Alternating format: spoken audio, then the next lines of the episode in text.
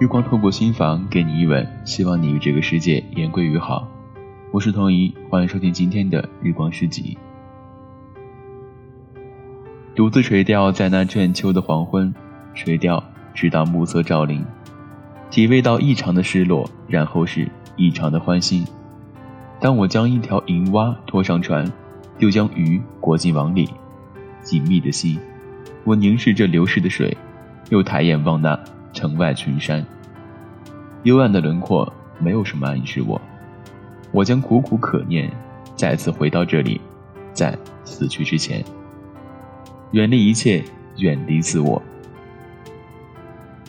昨夜一场风暴袭来，毁坏了电路。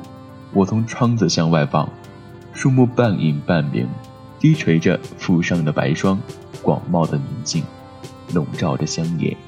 我向来深知。但在那一刻，我感觉到，我这一生从未许过虚妄的承诺，也从未做过逾矩之事。我的内心尚且纯洁。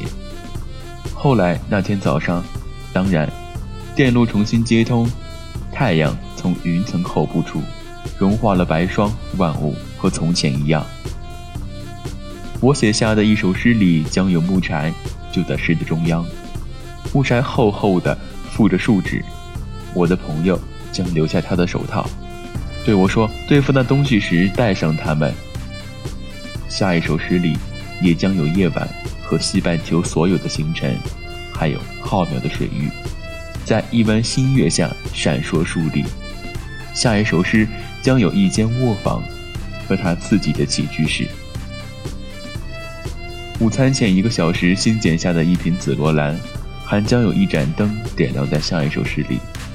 外加一只壁炉，浸透了松枝的冷杉布在那燃烧着，消耗着彼此。九月，抹出最后的悬铃木叶子，又回到大地。风清空了多云的天空，这里还剩下什么？松鸡、银龟，和屋子不远处被击倒的松树，一棵被雷电击中的树，但现在又开始活过来了。几点嫩芽不可思议的出现。斯蒂芬·福斯特的《我身边的麦琪》在收音机里响起，我听着，两眼望向远方。这一生，你得到了吗？你想要的吗？即使这样，我得到了。